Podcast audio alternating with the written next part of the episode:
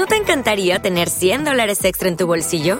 Haz que un experto bilingüe de TurboTax declare tus impuestos para el 31 de marzo y obtén 100 dólares de vuelta al instante.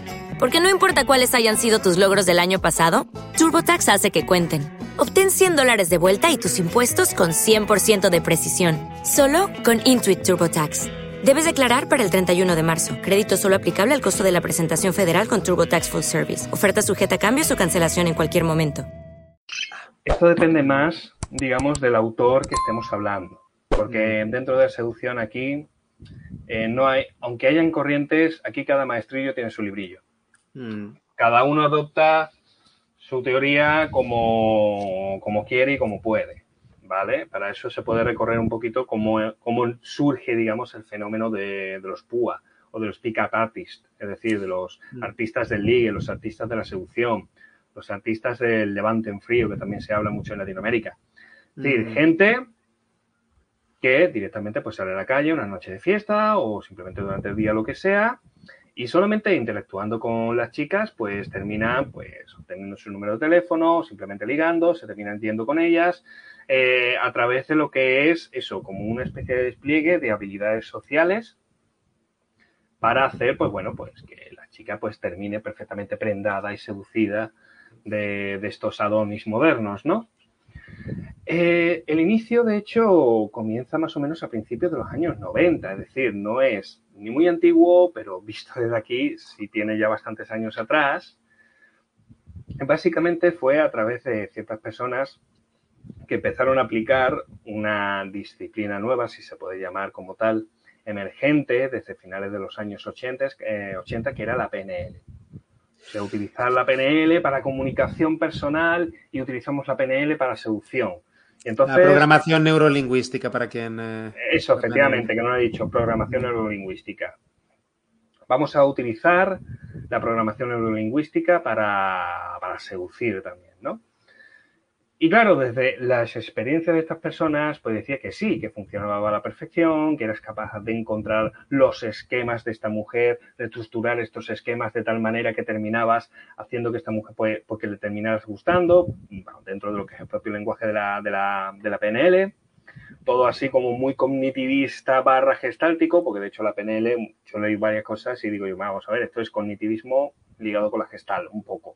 Sí. Eh, lo que pasa que dentro del cognitivismo te puedes encontrar cosas que sí tienen muchísimas más, eh, más solidez eh, científica y la Y gestal, más pues, bueno, ya hemos hablado de la gestal. ya hemos hablado de la gestal. Eh, entonces, poco a poco, aquello fue desarrollándose, se empezaron a crear los primeros foros y los primeros sitios web dedicados al tema, sobre todo foros, donde la gente compartía sobre todo sus experiencias, y de ahí empezaron a surgir nuevas personalidades más reconocibles. Una de ellas, un canadiense, eh, cuyo seudónimo era Mystery, que hizo, Mm. digamos, con su juego indirecto y que terminó, pues, sentando las bases de lo que serían los PUAs en el futuro, gracias a que consiguió redactar y consolidar una metodología propia, aunque basándose en buena medida de su buena experiencia y dilatada experiencia en las habilidades sociales y tal, y ha sido posiblemente de los métodos que más han sido utilizados, que más han sido replicados y que además más eh, consenso científico, si se puede decir que de alguna manera, tiene en cuanto a su propio funcionamiento. Es decir, no es una cosa eh, infalible, no es una cosa infalible, pero es un método sólido. Es un método sólido que además tiene su propia que tiene su propia lógica interna, ¿vale? Es un Mm. método en, su- en tres pasos, en el cual el primer paso, pues, mm, simplemente es como una presentación, una valorización propia. La segunda es intentar buscar que la otra persona también se, se valide contigo. Y un tercer paso, que ya está más indicado, pues bueno, hacia donde tú quieras llevar la, la- la conversación, la interacción. Hacia una terminología más romántica, hacia... mm, Terminar en la cama o... lo que sea, ¿no? Mm. Entonces, es un método que dentro de su lógica muchos empezaron a replicar. Algunos intentaban sacar pues sus propias versiones del método. Otros intentaban, pues bueno, buscar otros métodos propios, lo que sea, pero la base como tal ya estaba ahí. Justamente el boom, digamos, de los PUA empezó con una publicación en concreto, que fue a través del periodista Neil Strauss, que se metió, digamos, dentro de esos mundillos y terminó publicando el famoso libro El Método, el Mm. cual contaba las historias referentes a, pues, a estos púas, ¿no? A Mystery, a todos los que estaban en ese momento y cómo era, pues, estar con ellos, cómo era dar clases con ellos y cómo era ligar con ellos, ¿no? Y ese libro, que de hecho lo recomiendo también, no es un libro como de los coaches de seducción para aprender, sino que está contado en formato de novela, una novela autobiográfica de su propia experiencia.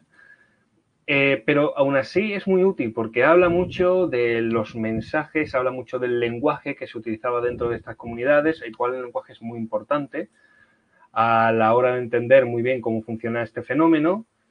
Y la verdad que llegaban a sacar conclusiones bastante interesantes a través de ese libro, como por ejemplo, se dejaba atrás mm, tras ver un poco como un submensaje de que realmente estos tipos que se dedicaban como a ligar constantemente con chicas y a mejorar lo máximo posible su imagen personal y esta cosa de crecimiento personal constante a través de la interacción y ligando con chicas, realmente dejaban entrever también un trasfondo de muchísimas carencias, de muchísimos problemas que intentaban a lo mejor eh, ocupar o compensar, digamos, con este tipo de cosas. Muchísima inseguridad, ¿no? Al final, de, Sí. de tanto que intentas ligar, solamente estás haciendo más obvio toda la inseguridad que tienes dentro. Exactamente, y no solamente, pero claro, él se refería también a los propios maestros, es decir, eh, Mm. los maestros seguían teniendo éxito y en cierto modo creaban marca personal a través de eso.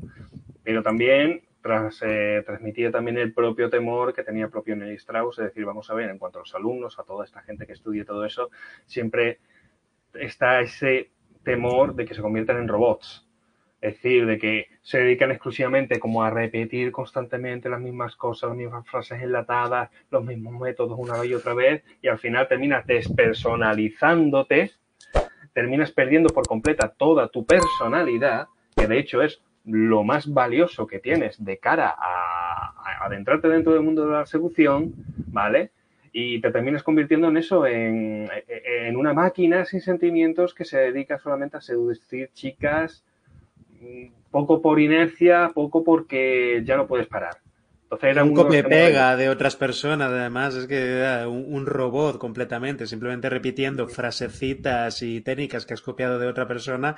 Es que tú no estás presente ahí en la relación con- absolutamente. Entonces, te puedes ver que dentro de la comunidad ya no solamente hay, ya se empieza a crear como unos métodos, se empieza a crear un lenguaje, empiezan a surgir las primeras historias relacionadas, sino que también desde las reflexiones internas te encuentras que hay gente que ya se está preocupando por unas posibles consecuencias de un mal uso de, este tipo de cosas, ¿vale? Eh, siempre está ahí el temor y por supuesto hay gente que van a utilizar esto de mala manera porque vamos a ver es una herramienta ¿Te está gustando este episodio? Hazte fan desde el botón Apoyar del podcast de Nivos.